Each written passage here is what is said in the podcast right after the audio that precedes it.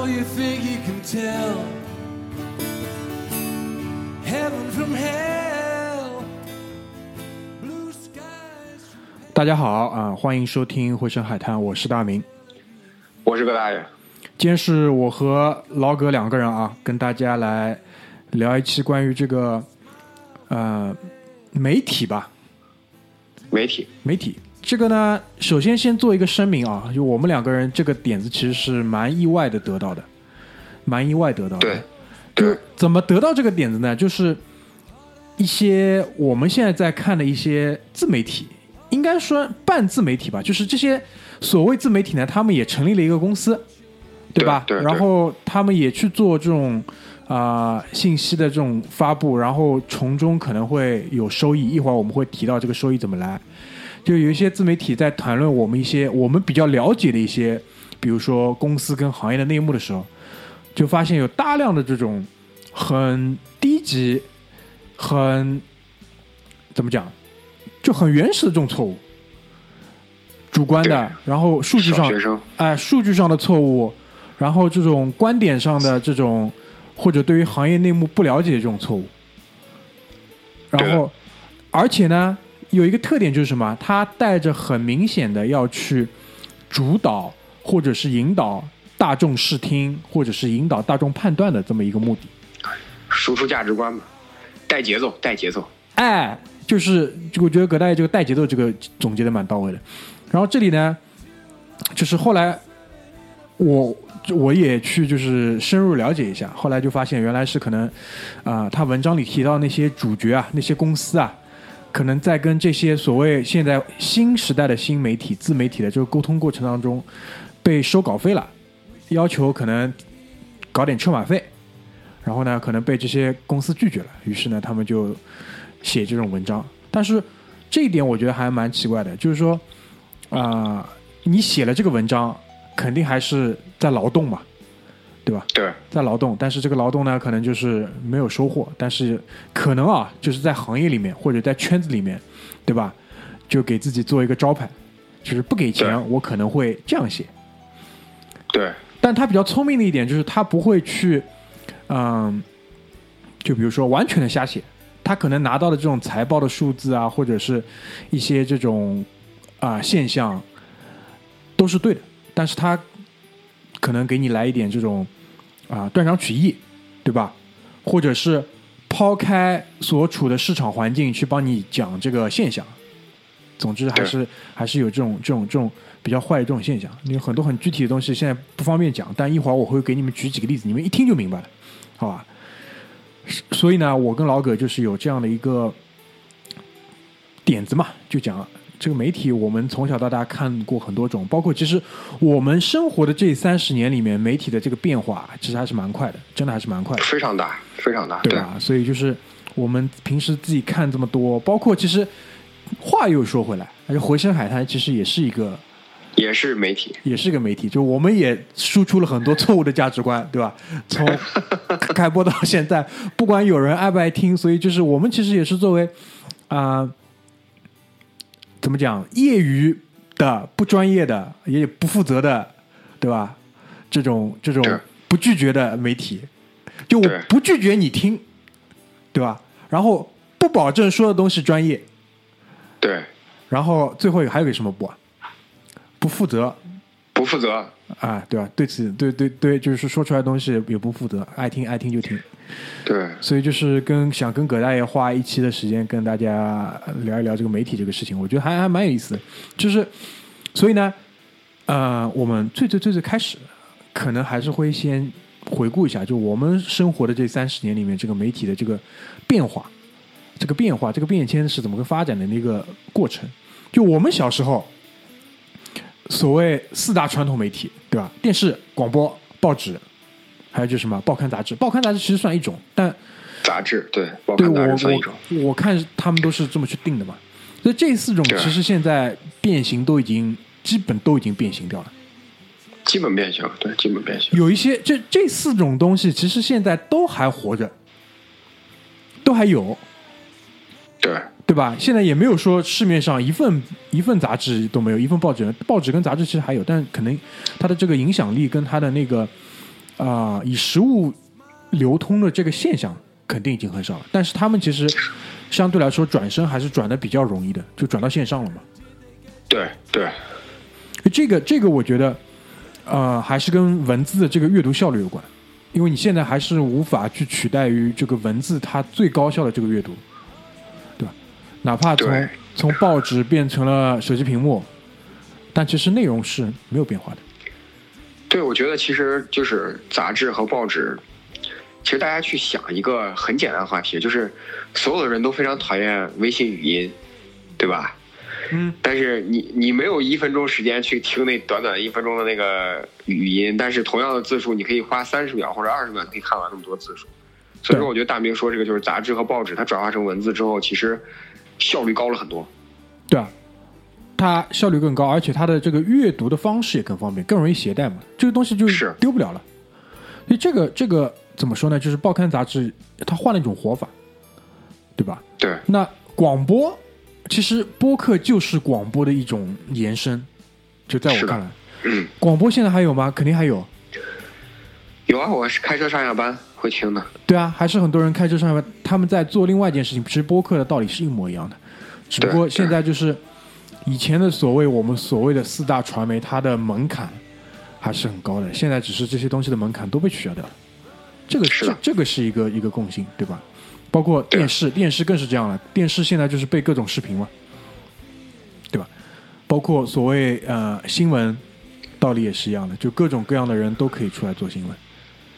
就我不知道葛大爷你，你就是从小到大对于这种媒体或者这种传媒，你的一个态度或者感觉是什么样子的？你还记得吧？嗯，我我简单说一下，就是我小时候对于呃新闻或者说媒体的更多的是好奇，就是他会带我去了解外面的世界，就是他也不能说他带我啊，对他带我，对他带我，他给了我一个机会，然后带着我去了解外面的世界。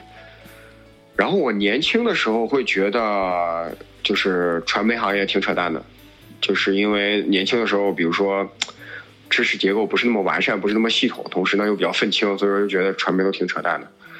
然后随着工作这么多年之后，就觉得其实它是一个社会渠道，它是一个很完善的社会渠道，就发展了这么多年。其实人类有传媒历史真的是非常非常长，应该是打文字发明起来就应该有传媒，只不过形式不一样。但是传媒，我觉得现在来看的话，就是一个非常非常完善的社会渠道，就是不管是社会的信息流也好，还是资金流也好，还是各种各样的流也好，它其实有很多个渠道。那它传媒肯定是信息流中的一个最重要的渠道。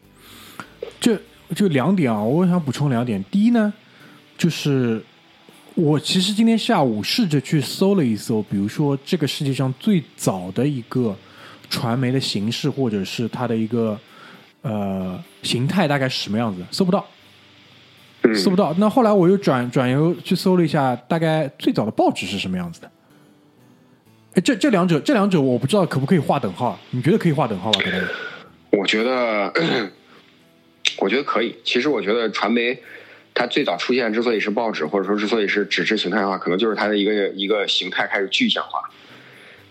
对啊，我觉得是这样的。反正西方就是现在搜出来，网上搜出来是这样讲的：西方最早的报纸，公元前五十九年，凯撒大帝编的，叫《每日纪文》。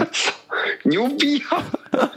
然后中国，我们就是东方东方文明里面最早的是公元前两千年，就要比凯撒大帝搞早将近一个多世纪，是西汉的时候。别别别别别，两千年可不是一个多世纪，是十几个世纪，好吧？没有，是这样，一个是公元五十九年嘛，对吧？公元五十九年，对啊，对啊，一个是公元两千年不到一点，他他的他的表述其实也很模糊，公元两千年还是公元前两千年。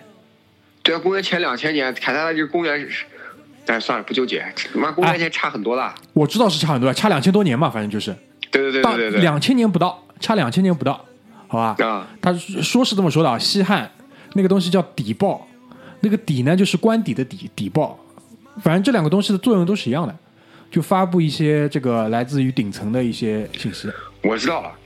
其实，传媒的最早形式实际上是他妈参考消息。可可以可以这么去理解吧？就这这是我想我想补充第一点啊。第二点就是前面葛大爷讲到，它其实是一个整个社会运作当中非常非常重要的一个，我不知道用什么东西去形容好。你讲它是润滑剂嘛，它其实这个描述也不太具体，但是呢，它就是真的是携带了各种信息，然后它其实葛大爷提到一个字，一个流，对信息流，这个流我不知道大家可以去理解这个东西吧，它是动态的，动态的，一直在动的。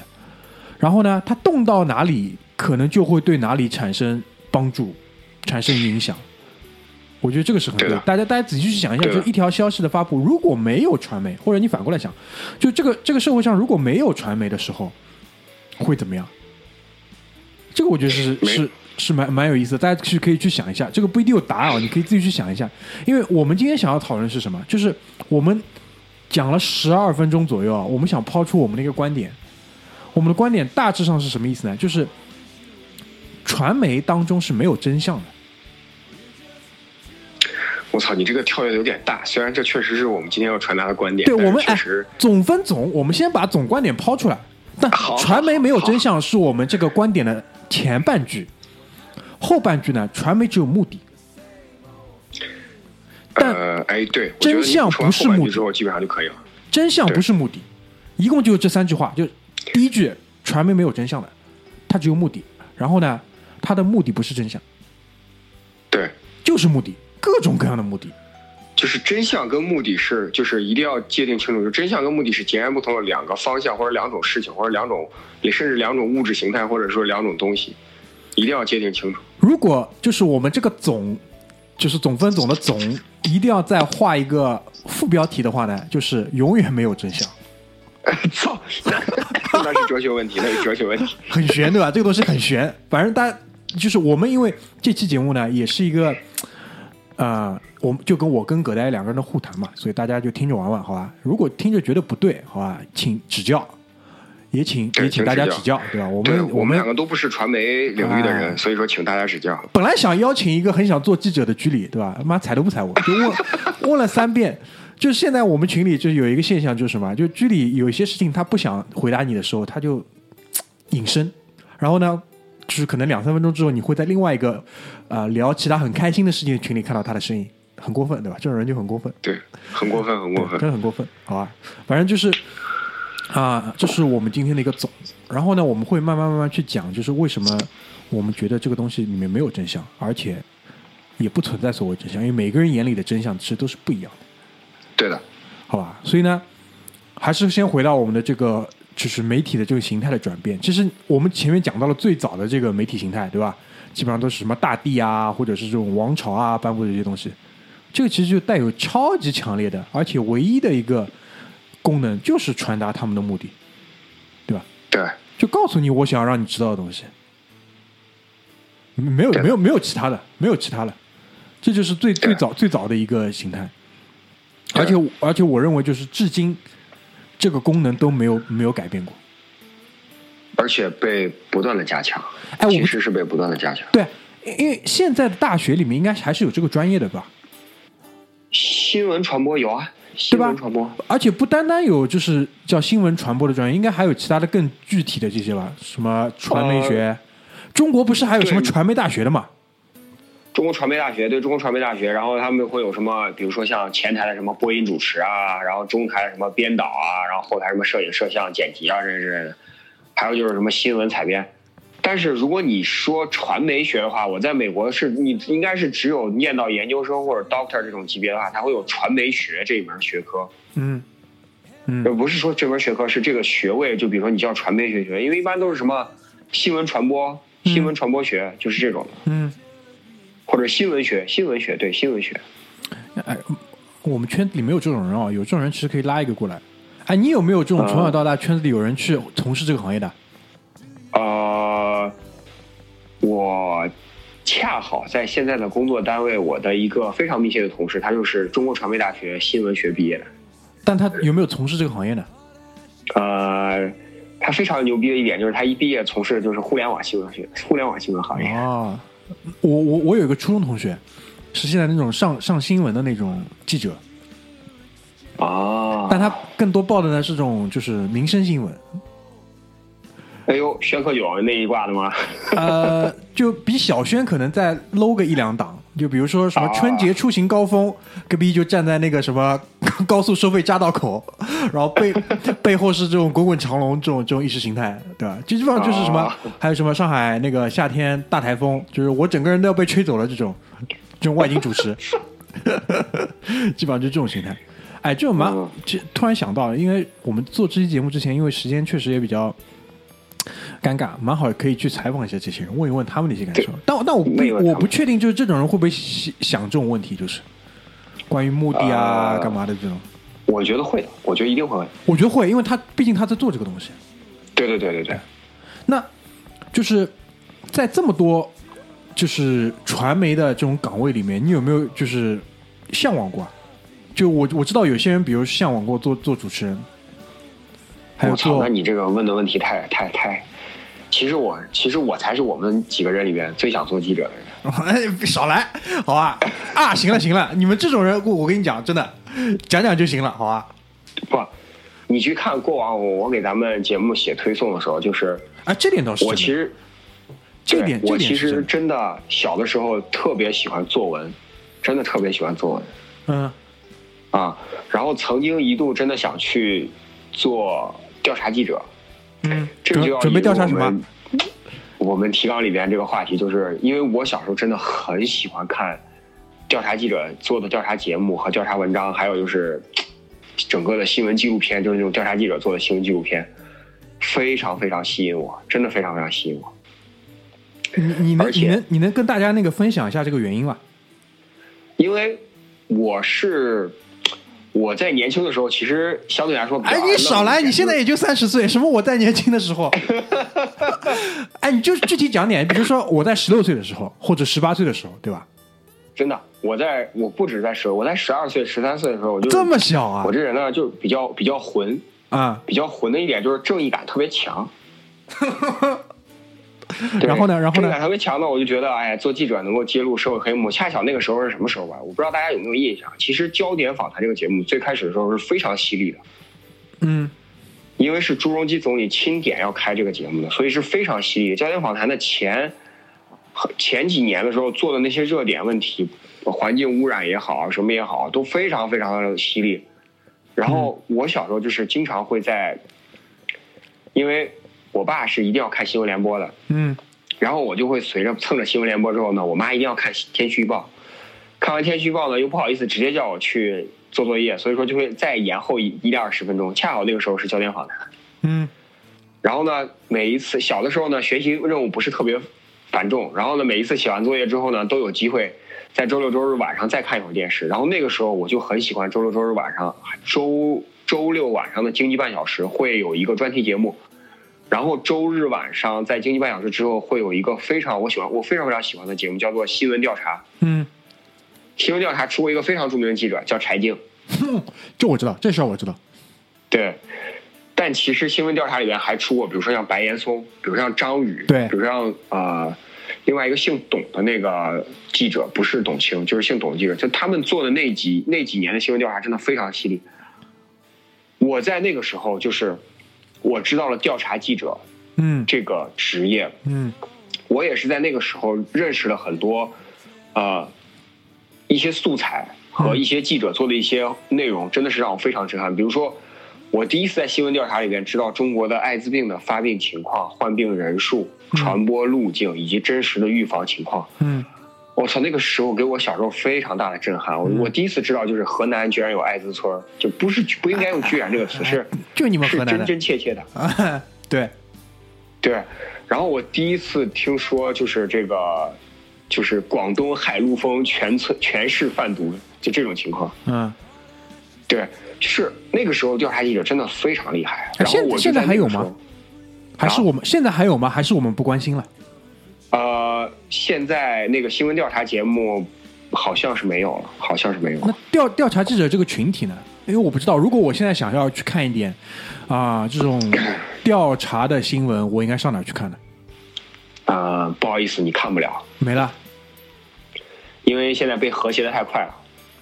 那现在就是说，这些人他也没有这种主观的这种能动性，说我要去做一些这种调查吗？应该还是有的吧？呃，这个就嗯，我可以给你推荐几个渠道，虽然这个是本来是想放在最后说的，但是就是全中国调查记者只剩一百多个人，你想全中国记者，你这个数据哪里来的十几二十万、三五百万这种的。啊，你这个数据哪里来的？腾讯大家之前有一篇专题文章，就是讲了，我记得我还发微博，还是发那个什么艾特过你，还是转发给你，叫做啊、你不配拥有你不曾拥有过的东西，哦你不、呃你不配拥有你从来不曾拥有的东西。这篇这个这个标题我是有印象的。对，嗯。就是在疫苗事件发生之后，啊嗯，所以说我推荐大家，如果想看这种调查类的，腾讯棱镜是目前为止能被和谐最慢的一个渠道，嗯。被和谐最慢的一个渠道。嗯，因为葛代其实提到这一点啊，因为我觉得就是媒体它其实还是有很多的所谓所谓功能的，对吧？对，就从最最最最这种，就应该这么讲，就从我们这个呃意识形态的国家，它所倡导的这种媒体功能里面，其实这种监督、纠察整个社会的这种不良现象，或者去呃引导一些价值观、传播一些资讯，这个功能其实是被放在很高的一个高度。包括很多时候我们都是，你你看新闻的时候会听到这样的一个论呃论调吧，就是说希望媒体可以对于我们这个事情进行监督。就他把这个他把这个功能其实还是放在蛮蛮高的。对，对吧？那就除了这个之外，呃，调查记者之外，你还有过对于这个整个传媒，比如说有过一些什么样的这种认识或者看法吗？在在在，就是整个这三十年当中，呃，记者的这个呃怎么说呢？就是整个传媒行业的这个传统传媒行业的人的这个从业从业素质，或者说从业人从业素质肯定是一直很高，但是从业人数越来越少，反而转向了很多互联网媒体或者新媒体。这没办法，人家也要吃饭嘛，对吧？对，然后就是呃，当然这这个三十年的变化可能是最近十年的变化，就是我感觉到就是我越来越发现，就是大明在总的那个里边说的一样，就是它是只有目的没有没有真相的。那媒体的目的，我在最近十年感触很深的一点就是，媒体的目的只有一个词来形容它，但不是最终的目的。但是这个目的可以用一个概括性的词来形容，就是公关。嗯，我这这点我认可的。这是我十年中，这是我最近最近七年吧，最近七八年，就从二零一零年、二零零九年开始感触最深的。这个公关其实它就是啊、制造好的印象，或者是消除坏的印象嘛。对对对对对，就是公关是个中性词，就是我不管你往好的方向、neutral 的方向还是坏的方向，就是它是一个中性词，但是它是概括了我，至少我现在能想到的词，就是表达我的意思，它就是这个，就是给我最大的变感触，或者说最近十年的变化。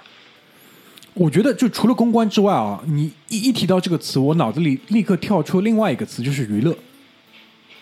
公关和娱乐，娱乐，公关和娱乐，就它是不是有这种很强的这种监督、纠察或者干嘛的？我觉得好像媒体的这个作用，呃，应该这么讲，他可能没变，但是因为此消彼长的这个作用下，就是整体的感觉它是变弱，但是公关跟娱乐的这个方向是很强的，就是变强了，对，大大加强了。大大加强。嗯然后就是它的整个严肃性可能就降低了。对，它的它的严肃性，它的公信力，因为以讲到媒体，我们其实很多时候会提到公信力这三个字，就它对，它这个东西讲出来，大家到底信不信？它大家信，它就有作用。它它的这个这个功能，就我们前面不是提了嘛，它的这个目的功能，它就会变得很强。这个我觉得是可能也是以前所有的这种媒体渠道相对门槛高，相对少少而精，但现在多了，可能对于大众来讲，他们的判断也会被分散。对，因为他对他现在现在的现在的问题就是门槛很低嘛，像我们这种人也在对吧？每个礼拜巴拉巴拉，对吧？所以他我们我觉得我们这个娱乐性还是不错的，对吧？娱乐性，公关公关可能在我们回声海滩这里是找不到这个功能，但至少但至少娱乐性还是蛮强的。然后我们可能还有一些这种传播资讯的这种功能，对吧？对，传播一些资讯，引导大众不敢说，好吧？暂且不敢说，不不，这个不能说，因为这个我就想跟你说，其实我们俩，你刚刚你刚刚无限接近了那个非常敏感的区域，但是又绕回来了，就是、就是呃宣传引导这个方面的时候，一定要就是我我那个传媒同学就说，就说啊、引用李敖先生一句非常著名的名言，就是一切政治都是宣传，啊，是是，一切宣传都是政治，这个这个是有很高的认识的，才能说出这种。很高的认识，这是很高的认识，。这是这是高度的这个总结跟概括了，应该是对，所以说李敖先生真的很厉害。啊，他他当然他这个人肯定是有他很厉害的这个这个这个地方嘛，对吧？对，然后我觉得就是聊到现在啊，慢慢慢慢可以进入到我们下一个就是想要去讲的这个点。我觉得就是，嗯、包括最最最最早的媒体到现在的媒体，它永远有一个对立面，就是它的受众，对，对吧？它永远是围绕它的受众在做文章的。其实我觉得大明用的那个词非常准确，其实它不是它的，不是它的目标，而是它的对立面，很正确，的就是它的对立面。对立面，因为因为嗯，我们在谈到就是媒体形态的变化，对吧？互联网啦，干嘛啦，对吧？广播变成播客啦，或者怎么样了？这个时，在他们变化的同时，其实它的受众、它的对立面也在发生变化，是的，也在发生变化。这个永远是一个供需的一个博弈嘛。所以这些年其实就对立面，其实就是我们本身，我们本身这些年的变化，其实也是很值得去讨论、去值得去就是啊、呃分析的嘛，对吧？就以前可能大家受啊、接收媒体的这个渠道相对是比较窄的，对，然后呢，大家的水平就基本上，我是说新中国，新中国之后，大家的水平其实相对来说，呃，更平均。当然，两极分化是很严重的，但除了那可能顶尖的百分之一之后，百剩下的百分之九十九区别不太大。就是会明显的分为几个层，但这几个层中间的差距没有像顶层那么大。对，但现在我觉得其实就是参差不齐的很严重。呃，多元化很严重，对，多元化很严重。当然，当然这是好的事情。对对所以就是，就大家可以把它想象成，以前呢是一根大的粗管子，嗯，现在呢它可能有几百根粗细不一样的管子，对，然后呢有几百群人就是可能嘴套在那个管子下面，在喝水你说这个名太形象了，太形象了。就是我几百群人就是嘴套在那个管子下面在喝水。我觉得现在这个应该是一个比较形象的样子。对对对对所以这这个我觉得就是我们花了半期啊，就是在讲这些这种很很虚、很形而上的这些东西，但至少我们想把我们理解的这个东西先跟大家来展现一下，不一定对对不一定对，对吧？还是请这个专家指教，好吧？还是请专家指教。我们这这其实这个态度还是很谦虚的，对吧？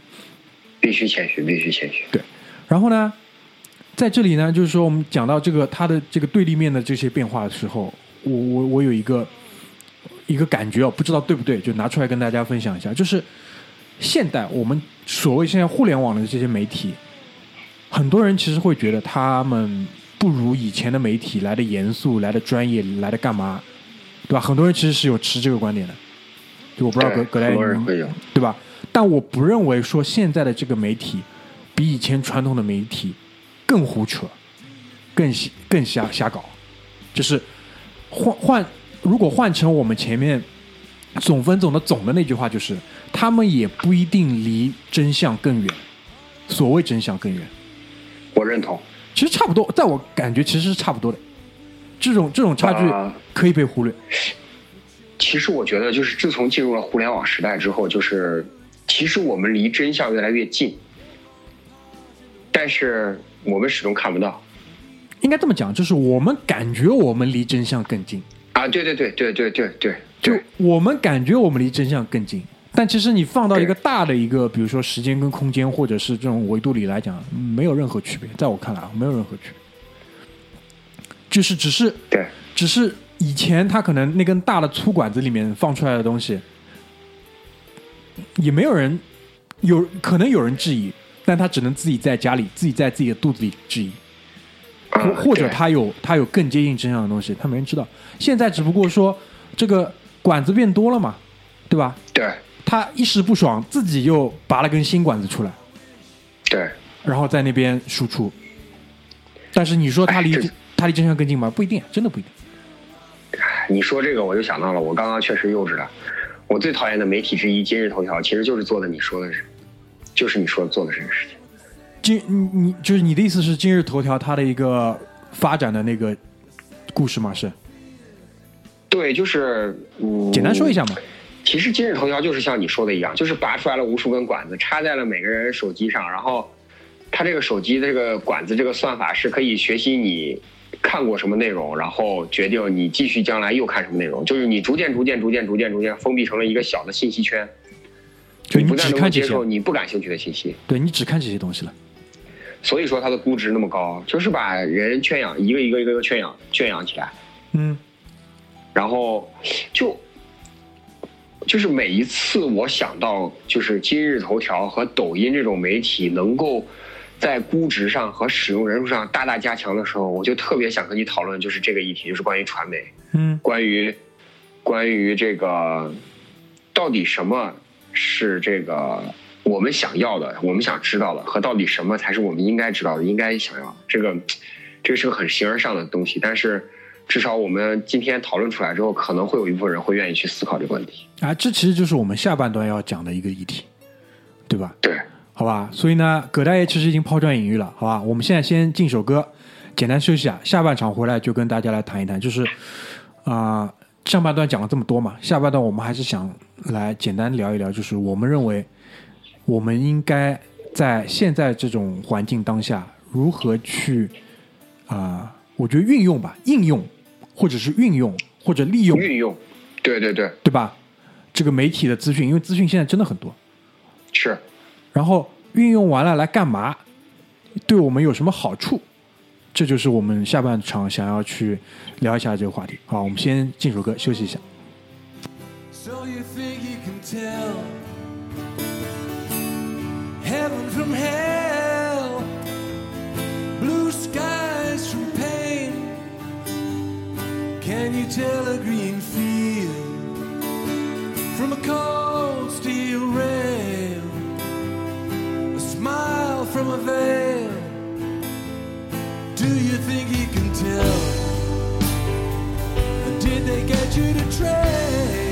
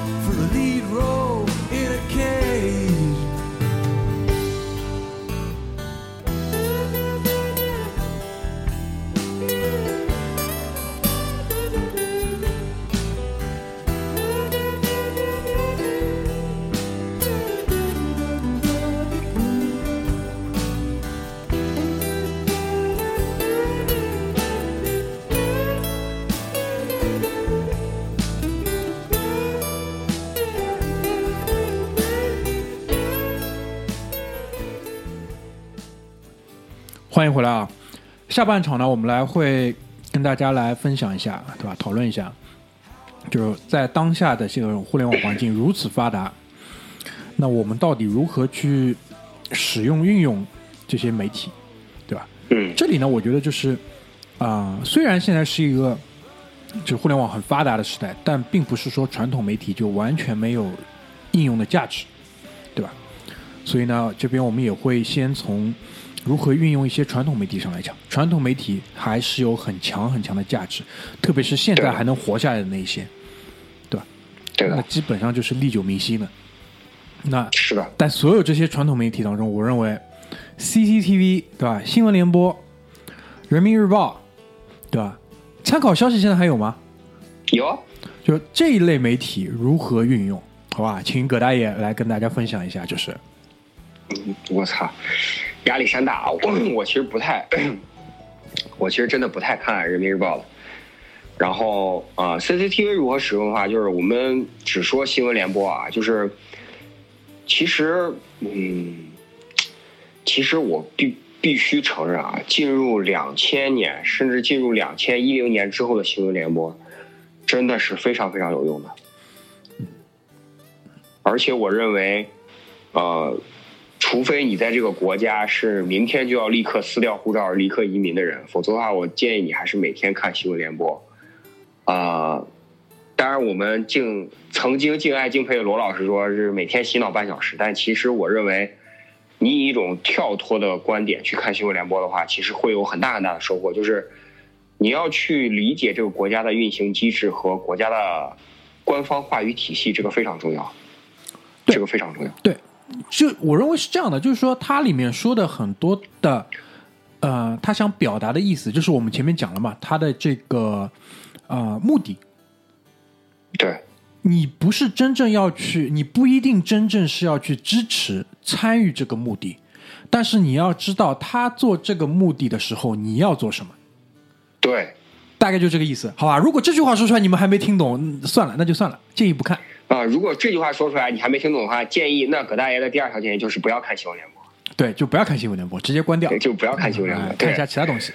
啊、CCTV 其实，嗯，我说到 CCTV，就刚刚大明还说《人民日报》什么的，其实我不太看《人民日报》，但是有一本杂志的所有的关键性社论，就是《求是》杂志的关键性社论的话，我是每一篇都要看的。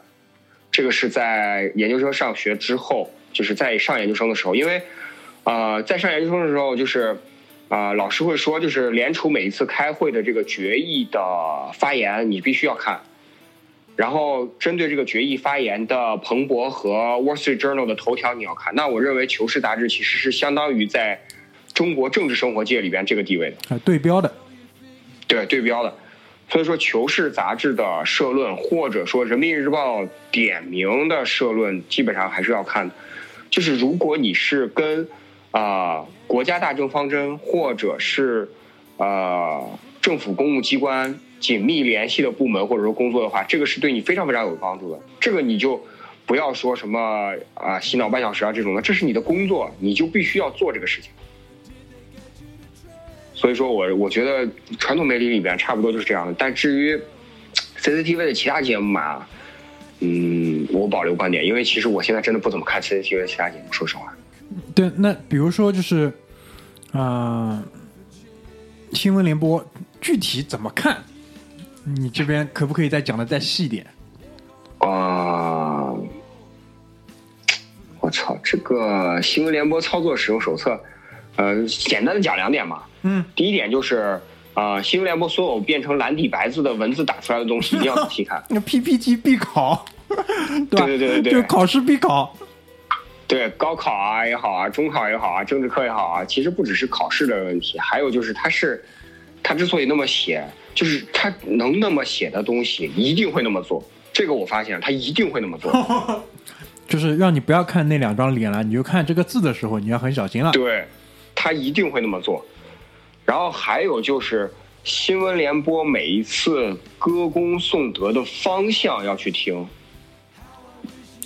就是他比如说歌功颂德新农村建设啊，那你就要明白，就是最近一段时间或者说相当长的一段时间，国家的方针政策就是要扶持农村的。嗯，如果你是做农村生意的话，那你要抓住机会了。嗯，就是这个意思。对，然后就是那些，因为很多时候会出现一些具体的人物嘛，那个对歌颂一些具体的人物，他在具体做的这些事情，道理也是类似的，对吧？就是这这这些事情、这些人，你们要想一想，他身上的行为代表的是什么东西？对对对，就是不要去简单的理解说他们做了什么，而是去看他们这个方向对他们，他们达到了什么目的？达到了达到了什么目的。啊、产生了什么价值？这个这个价值就是被认可的，被需要的。是的，哎，大方向就是这个样子。如果这样讲还没听懂，就建议不看。啊，建议不看。对，这个这个讲到这，我们俩讲到已经讲到操作层面的话，就是到现在还不懂的话，建议就直接关掉不要看。那不看 CCTV 呢，可以看一些娱乐节目，对吧？我操，那我对于中国的娱乐节目是斩立决，所有的娱乐节目均斩立决，我？不看，我也不看。但是大家要知道这些东西就是背后的运行的机制是怎么样的。就是娱乐节目实际上是最好的一种，就是奶头乐的方式。我不知道，就是大明下午也问过我这个单名词，哎但是其实这个名词非常非常的出名。你这种黑话哪里来的？这个就是英文翻译叫做呃 nipple entertainment，就是人小时候都是吃奶长大的嘛，嗯你会一直对奶头是有依赖的。所以说，奶头乐的意思就是说，其实讲大白话就是愚民政策。安慰剂，对，但是 enter 就是奶头乐 Nipple Entertainment 的 Entertainment 实际上就是讲了这个手段的最主要的呈现形式就是娱乐全民、全大众、全生活娱乐化。开心。对，就是开心，就是就是恨不得人人都是郭德纲，就是这种的。那这这当中，其实所有的这种体育类的吧，基本上都可以划在里面。对，但是体育类实际上是奶头乐的高级形式，原因是因为体育类实际上是发泄了民众的剩余生物能，或者说过剩的生物能，嗯，你懂我意思吧？对啊，你像偶像练习生或者是创造幺零幺这种的，实际上是发泄不了民众过剩的生物能的，但是会他自己没有办法割韭菜比股市割得更快一些。啊。就就体育类、娱乐类啊，我这边简单说两句，因为可能葛大爷应用这些传媒不太多，对吧？对对对对对我 我应用这类传媒相对比较多，那我分享一些我的这个操操作经验吧。就首先第一的话，就是大家要知道现在的几个大的那个娱乐啊，不体育类的这种传媒，它的后台你要去看一看它的后台的这个资金的来源、资本来源是哪里。好，因为这些后台的这种资金来源，直接可以影响他想表达的东西是什么。你明白我意思吧？就比如说有一些，就拿西方来举例子吧，特别明显。比如说西班牙，西班牙有两家很大的这种体育报纸，一家叫《马卡报》，一家叫《阿斯报》。一个呢就是皇马的这个代言人，一个就是巴萨代言人。所以你去看他们说出来的东西，偏向性是很强的。对对而且很多的这种那个博彩类的这种公司也是会入股到媒体当中的，这种目的就特别强。他到时候给你煽风一点火，对吧？他的这个引导性，你如果作为一般的这种民众，基本上是没有任何的免疫能力的，是的，一般没有任何免疫能力，直接就挂进去了，对吧？对包括那个放在英国的话，就比那个小阮老师喜欢引用，对吧？《太阳报》、《劲爆》太阳报不就是他妈小报消息吗？哎，小道消息，劲爆。当然，那些记者我觉得还是蛮厉害的，就 基本上那些记者也是调查记者，对对对，也是调查记者。也是调查记者，就是调查的方向不太一样，对吧？其实就是说白了，就是他们也是调查记者，卓伟也是调查记者，对吧？只是方向不一样而已。对，也是调查记者，所以这些就就比较比较明显，大家也是可以比较容易去去分辨的，对吧？对，那还有一类就是我们现在看的比较多的，对吧？就是财经类。对，我前面也问过大爷，看财经类到底要不要看，还是干脆就不要看？因为财经类现在里面其实是怎么说呢？水相对比较深，我可以这么讲对，水很深。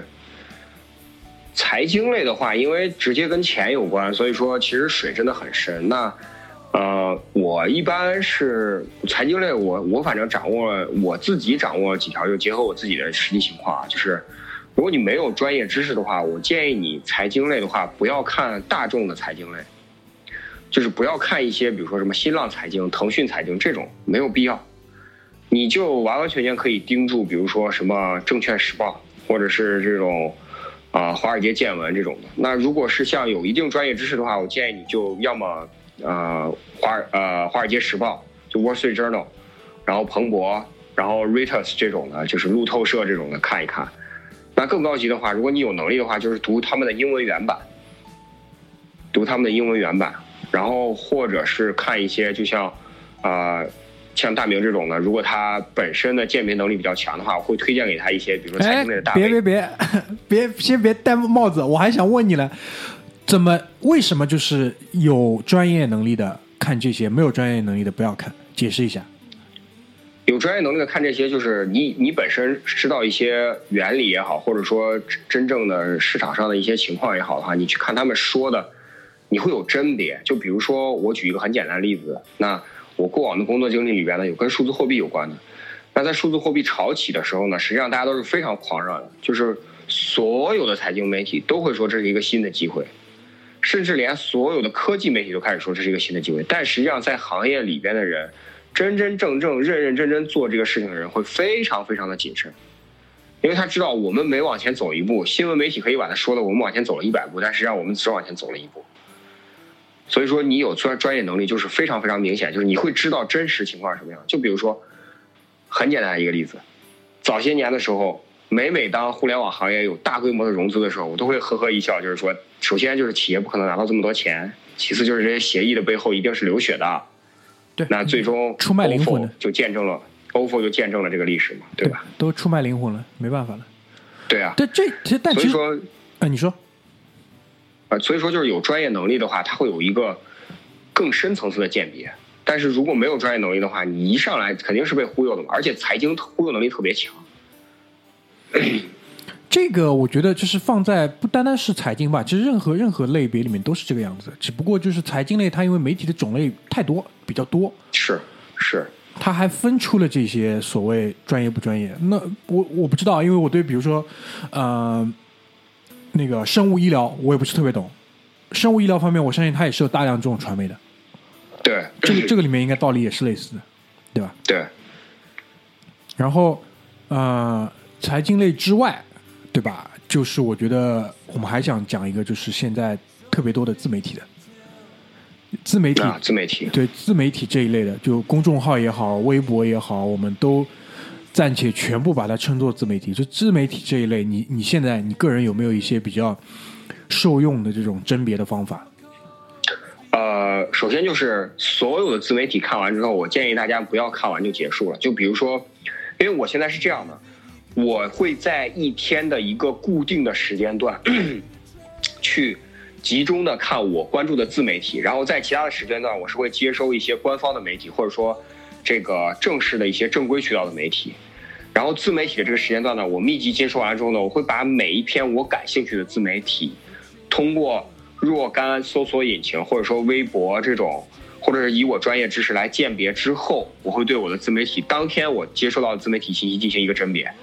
这个是很费时费力的，但是因为我避免陷入到今日头条的这种信息孤岛上的话，我必须这么做。啊、我通过这么甄别了差不多，坚持了差不多有两三年、三四年的这个情况之后呢，我对于自媒体有一个比较啊、比较明确的认知，就是凡是带节奏的自媒体，我会在第一时间取消关注，或者说把它 diss 掉。那这个其实就是一个甄选的过程，对，筛选就是。带节奏，其实并不是一个宽泛的词，而是就是说你会看，就是当你看这篇文章的时候，你会被强烈的调动起情绪，或者是强烈的将你导向成向某某一方面的时候，我会立刻把这个关掉。基本上就不客观了。对，基本上不客观的，基本上不客观的。这这一点其实也是可以类就类比跟通用到其他领域的。呃，其他领域会至少至少在媒体不那么明显，像自媒体的话，已经出了很多了。你像迷迷蒙、咪蒙，嗯。不就是一个很极端的例子吗？它就是、其实就是这样的，包括逻辑思维。嗯，是，就呃，葛大爷说的这个方法呢，我我跟他类似，但我可能没有他就是花这么多时间，我也会就是简单的去，首先我看一个自媒体，如果我说他的东西是吸引我的，我应该会长期先看一段时间，先养一段时间看一看，就看一看这个人是不是呃那个出尔反尔，或者是呃就是日久见人心吧，路遥知马力嘛，对，看他前后的这种价值观是不是有很大的转变，还是他一如既往是这个价值观的，这是第一对。第二呢，就是他一旦带货，他一旦带货了，夹杂那个私货了，哪怕只有一次，这个基本上公信力就完全下降了。对对对。我后来基本上就不看了。所以其实现在就是一一轮两轮筛下来之后呢，也就这么一两个了，所以一直在看。还有一点啊，我觉得比较明显的就是，呃，从这个运营角度上来讲，你看到它当中有大量的这种，啊、大量的这种镶嵌在里面的广告的，这种一般不太可信。对反而是那些就是可能广告很少，它也不接广告，或者是它有一些比如说啊、系统自动的，就是现在你知道，其实很多公众号上它会有一些系统自动显示的广告，就对就，对就是他在这篇文章没有发出来之前，他根本不知道这是什么广告，这一类应该是可以被相信的，对。大概率来说对。它是可以被相信的。这个还有，我就说一点，就是我们枪口抬高一寸啊，就是我们肯定不只关注一类自媒体，就是有些自媒体一上来就是卖货的，就是带节奏的话，你如果有这个需要，我们并不介意你关注他。对对对我就是解释一下。对对对，这对对对，我们当然当然我们是，就是说因为现在的获取的渠道太多了，我们也不可能只对对对对看一家。我们有时候当一个大的事件爆发的时候，就比如说举个例子，啊、那个 iPhone 降价，对就拿 iPhone 降价来讲，人人都在讲，或者是有一个什么高管离职，人人都在讲，对吧？对我们得到的信息有可能是第一手真实的，我们也去看是哪些人是跟我们在一个层面上的。那这些人对在这个领域他可能是可信的，因为现在有一点不好的是什么？太发达，太随便，一个人他可以就任何观点发表评论，这这他妈挺讨厌的。就有些他东西他不懂，他有时候就就这样，人出了点名了之后，下面有粉丝在一个提问，对吧？有时候他也被嗯停在那个杠头上，想要出来说几句，这个时候有时候就是有偏颇，很容易有偏颇。对对但是呢，在他这些人呢，我也不建议，就是在你的专业领域，你保持专业，保持独立，保持客观，那我基本上还是会继续看下去的。对对对，好吧？所以呢，最最最最好，就是我们也想怎么说呢？再分享一些吧，就是我们平时看的渠道。其实类似的分享，我们在之前做什么微博大 V 啊、微微博大 V 分享，文豪啊，其实已经提到很很多了。那今天就是在这边也再跟大家做一个简单的分享了，好吧？葛大爷先来，要吗？呃，我就分享两个吧，一个是刚刚已经跟大明说过，就是如果对调查记者或者说对于调查文章非常感兴趣的话，我建议大家去看腾讯棱镜，就是因为腾棱镜是第一个比那个比另外一个自媒体还是丁香医生早了一周揭幕长生医药的这个疫苗黑幕的人，而且腾讯所有的自媒体采用的都是腾讯棱镜的数据。那腾讯龙镜也是保留在我微信关注为数不多的公众号里边的，相对来说比较好的，我认为也是能看下去的。嗯然后另外一个我推荐大家的，因为呃，就是财经领域嘛，可能我关注的比较多，就是最近比较火的，或者说一直比较火的，就是宁南山这个人，嗯他是一个深圳的硬件工程师，不知道现在能不能做到副总或者是 CEO 级别。他写的文章全部是关于中国制造业的，而且数据非常非常的详实。他每一篇文章基本上都要上万字，甚至上两万字，所以说读起来要有一点耐心，但是非常非常的长知识，且通俗易懂。就是深圳宁南山，对吧？对，深圳宁南山，对对，然后公众号就叫宁南山。对，公众号叫宁南山，对。对，这个这个那个，最近我刚刚开始看，没看多久，但没想到葛大爷推荐了，那说明大方向上没错。他有一篇文章非常的火，就是作为一个中产阶级，我对这个国家还有什么不满意？居然没有被和谐掉，非常屌。这值得去看一看了。对，好呀，那我觉得就还有吗？葛大爷还有分享吗？没没没，这次就先分享这两个。好呀，然后我觉得啊，就最近半年，啊还是看了不少新的那个呃大 V 啊，或者这种渠道，有有一个，我觉得之也是之前葛大爷推荐，叫易亚哥，就是他的那个微博的名字啊，就下划线 E R 下划线那个，这个你现在还在看吗？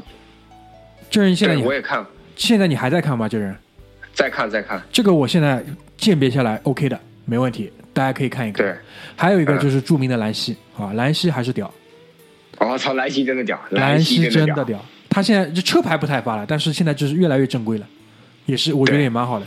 兰溪我现在看一下，就是对互联网行业，他是蛮懂的，他是真的蛮懂的，真的很懂，真的真的蛮懂。所以这两个我是推荐的，好吧？亚哥跟兰溪，其他的话呢，呃，你可以通过就是加我们的那个微信公众号“回声海滩”来跟我们沟通，问一问你想了解的领域吧，我们看一看有没有可以匹配的，回复你一下，好吧？可以。然后呢好，很多时候我前面也提到了嘛，没有广告的一般都是相对比较好，我们也是没有广告的，好吧？大家可以注意一下，对吧？至今没有广告啊，大概是这样一个情况。所以呢，我跟葛大爷今天这一期关于嗯这种传统，包括现代传媒的这些小小小小的这种理解跟看法，可能就先跟大家分享到这边，好吧？任何想我们跟我们沟通的，可以在微信公众号上跟我们来聊，OK 吧？好的，那我们这一期就先到这边，谢谢大家，拜拜。拜拜。